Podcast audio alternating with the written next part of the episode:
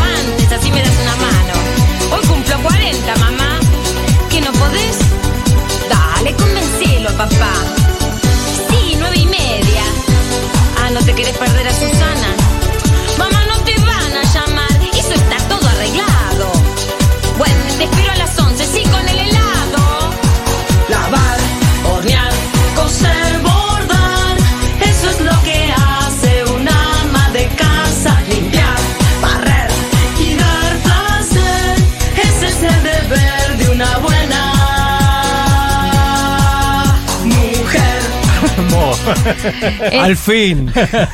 Estamos escuchando Oh. el himno a la mujer de Ileana ¿Así se llama? Calabro. Así ¿Se llama Himno a la Mujer la canción? Himno a la mujer, ¿Qué porque ese Es de es el 1950 deber esto. de una tema. buena mujer. Déjame observar que cuando enumera las áreas de la casa que va a limpiar, habló de la cocina, de la pieza de los chicos, no sé qué de Rosy.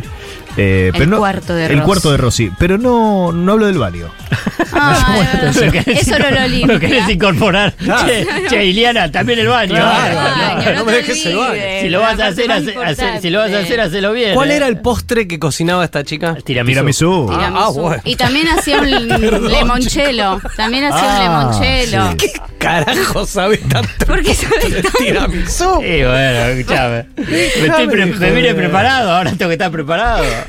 Muy bien, entonces me parece este un tema fabuloso, que de tan malo es bueno directamente. Sí, me parece sí. que... Está muy buena esa definición, de tan malo de es tan bueno. malo Buenísimo. es bueno. Yo no sé cuál fue la intención de Ileana, pero me parece que podemos tomarlo porque esta parte es buenísima. Al centro y Porque la mujer tiene que dar placer. algo de suerte tal vez. ¿Sigue el himno o es otra cosa? Sigue. ¿Este es el himno también? Sí, tiene esta Con algo de suerte tal vez acabar, Sí. dijo. No se habla de nosotros. Ahí está. Con algo de suerte tal vez acabar, dice la letra en serio. En serio, dice. Muy bien, entonces traigo este tema fabuloso Introductorio. para introducir un poco que este pasado 8 de marzo, como Sí. bien saben, fue el Día Internacional de la Mujer Trabajadora. Ni flores, ni bombones, ni piropos. Igualdad salarial. Cupo femenino, cupo travesti trans. Reivindicarnos como sujetos históricos, como sujetos partícipes de luchas y revoluciones. Esta semana encontré una frase que fue usada en una marcha del 8M en España del 2019 y es un poema de que es parte de un poema de Carmen Loza que me pareció preciosa que dice Sal de Ítaca, Penélope, el mar también es tuyo. Para, pensaba, ¿no? Para derribar un poco los lugares viejos en donde se coloca a la mujer y disidencias en la literatura, en el teatro, en los poemas, en las películas, en las series, en las canciones. Pienso también en, por ejemplo, Antígona, del mito griego, como símbolo de lucha por los desaparecidos lati- latinoamericanos, en los que la ley de la sangre desafía la ley del Estado.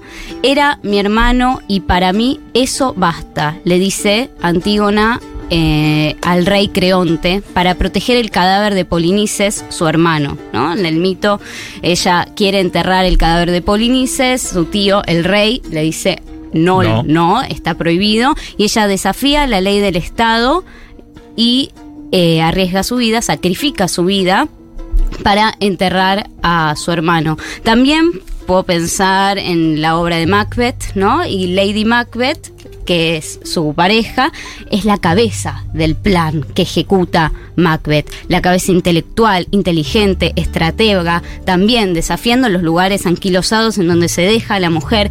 Otra obra, por ejemplo, Otelo, que es un femicidio, ¿no? Otelo asesina a Desdémona por un ataque de celos.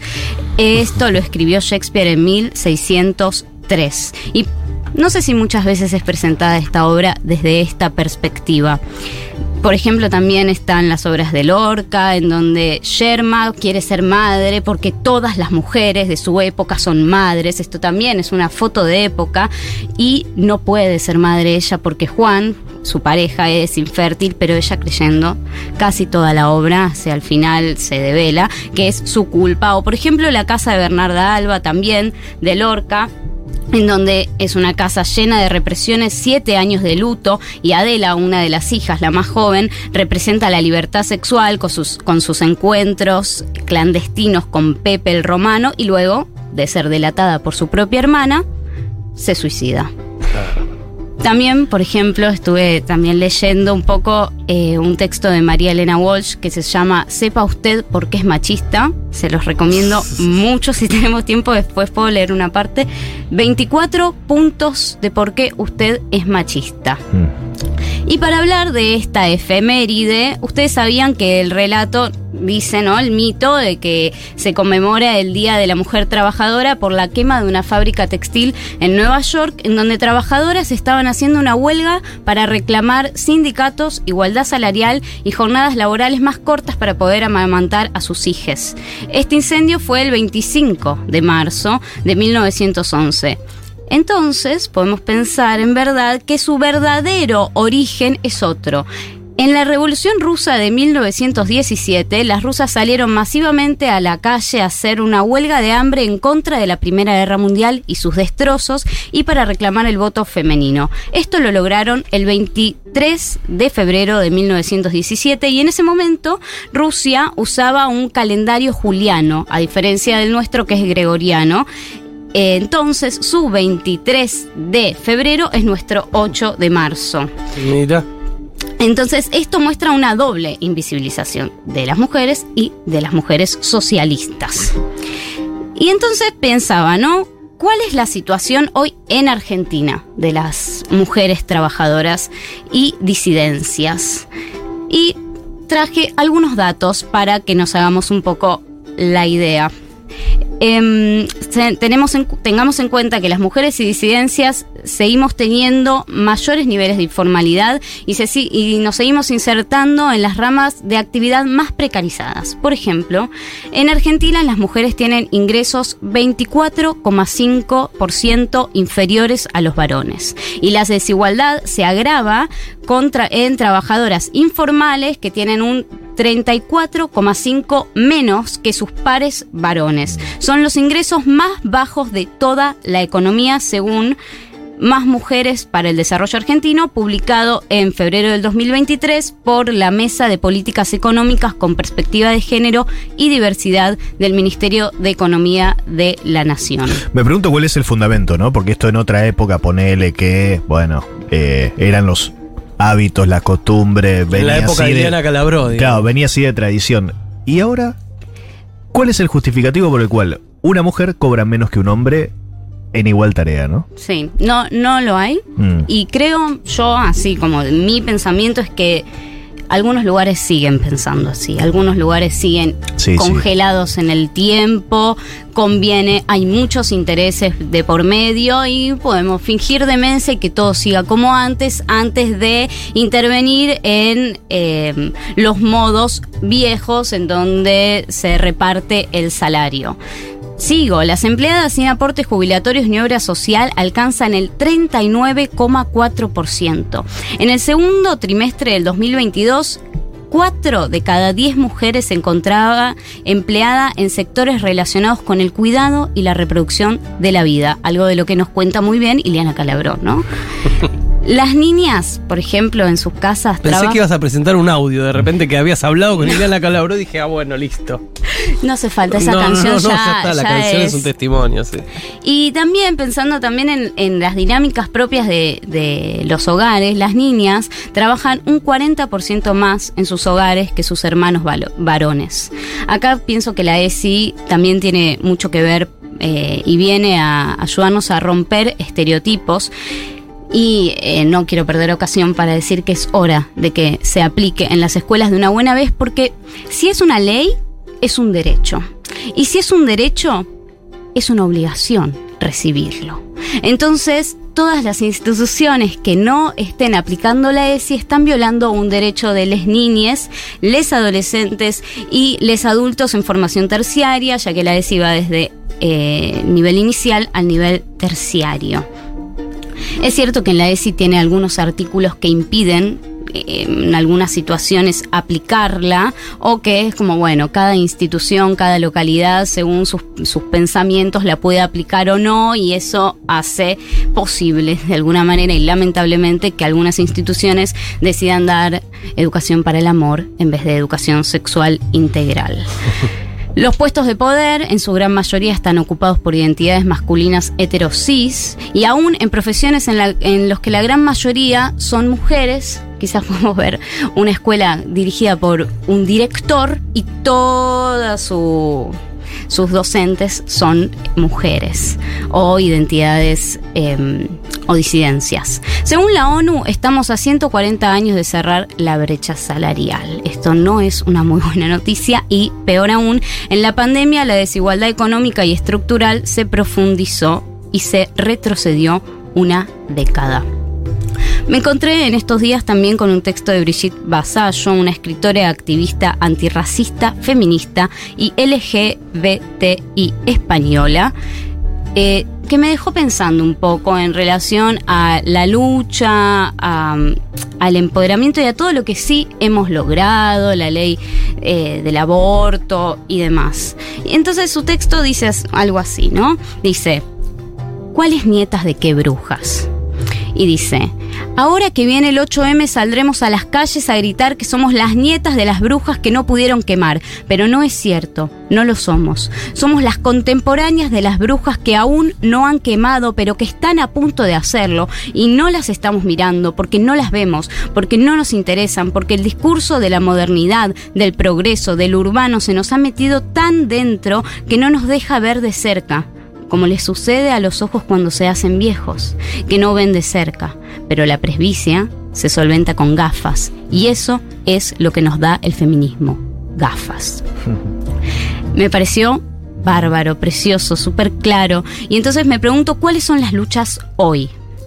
Entre muchas de ellas quise compartir esta acá, ¿no? En el relevamiento sobre condiciones socioeconómicas y uso del tiempo de las mujeres y personas travesti trans en barrios populares, realizado por el Observatorio de Géneros y Políticas Públicas, trae el primer estudio que explora las dinámicas específicas del uso del tiempo de mujeres y poblaciones travesti trans en barrios populares. Y estos son algunos de los datos destacados.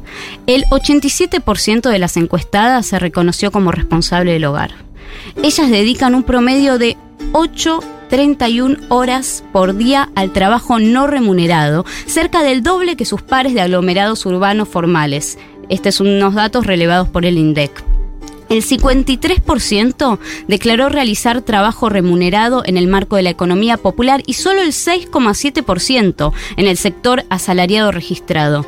Y cerca del 23% de las encuestadas participa en espacios sociocomunitarios, 10% más que las mujeres de aglomerados urbanos el 85% de ellas declaró participar en ollas y comedores, destacando dos horas 45 minutos por día a esta actividad. Y a propósito de esta problemática, La Garganta Poderosa publica los siguientes datos. 10 millones de personas se alimentan en comedores y merenderos. 70 mil cocineras trabajan sin recibir un salario, hacen triple jornada laboral, cuidado, de sus casas, trabajo remunerado fuera de ellas y trabajo comunitario que sostiene a los barrios. Y el 80% de las personas que cocinan son mujeres y disidencias sexuales. Es entonces que la Garganta Poderosa propone un proyecto de ley para un salario para las cocineras comunitarias, que hacen 44 mil platos de comida por día.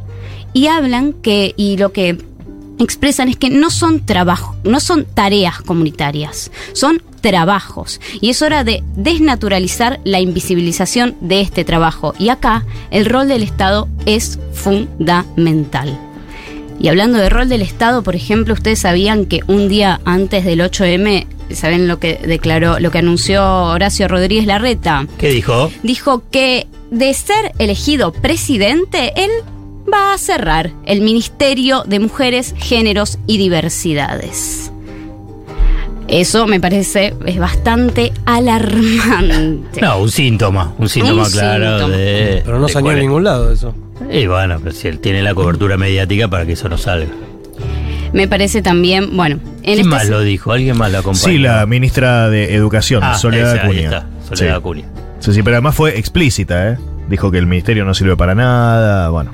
¿Por qué se, digamos, algo lo habrán visto a nivel de encuestas o algún focus group de avanzar sobre el Ministerio de la, de la Mujer? Porque incluso Pichetto, ¿no? Que también tuvo unas declaraciones eh, re de hijo de puta. Sí, porque Uh, no ponen perdón, se una mujer que dijo algo. Hijo de Yuta.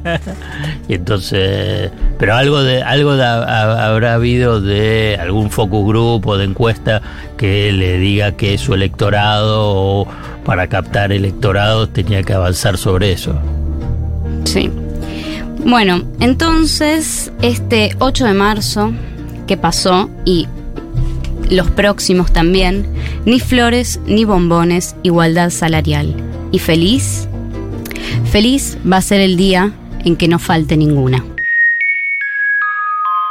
Acompaña a este programa Provincia Net Pagos. Hace todo en un solo lugar. Conoce más en provincianet.com.ar. Provincia Net Pagos, una empresa de provincia servicios financieros.